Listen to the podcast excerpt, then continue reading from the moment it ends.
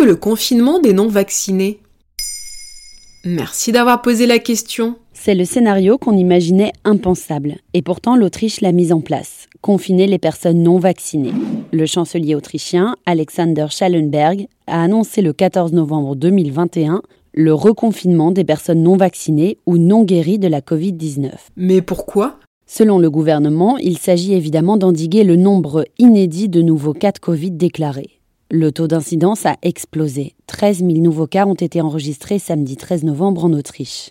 Le scénario est inquiétant, d'autant plus qu'il concerne de nombreux pays d'Europe centrale, y compris l'Allemagne. En Autriche, seul 65% de la population s'est fait vacciner. À titre de comparaison, en France, on se situe à plus de 75% désormais, près de 80% en Espagne. Mais ces mesures ne sont pas nouvelles en Autriche. Oui et non. Depuis début novembre, les Autrichiens et Autrichiennes réfractaires au vaccin ne pouvaient déjà plus se rendre au restaurant, chez le coiffeur ou pratiquer des activités culturelles sans montrer de passe sanitaire. Une disposition qu'on retrouve chez nous en France, à cette exception près, un test antigénique suffit à accéder à la vie normale, même si on peut débattre du caractère démocratique d'une mesure qui rend payant un test médical.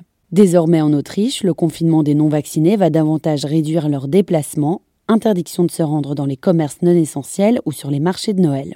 Et qu'en est-il ailleurs? Aux Pays-Bas, le Premier ministre a décrété mi-novembre 2021 lui aussi un reconfinement. Le Royaume néerlandais battait depuis plusieurs jours ses pires records en termes de nouveaux cas de contamination.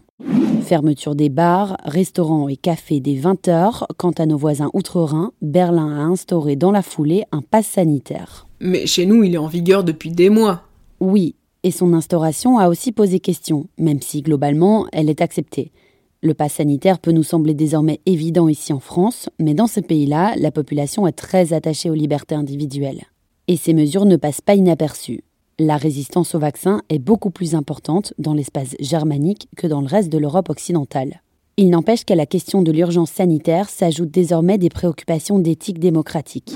Peut-on discriminer les gens en fonction de leur état de santé? S'il est clair que la couverture vaccinale permet de protéger toute la société, contre une forme grave de la maladie du moins, il n'en reste pas moins que restreindre la liberté de mouvement d'une population en fonction de ses choix individuels pose de sérieuses questions d'éthique. Voilà ce qu'est le confinement des non-vaccinés.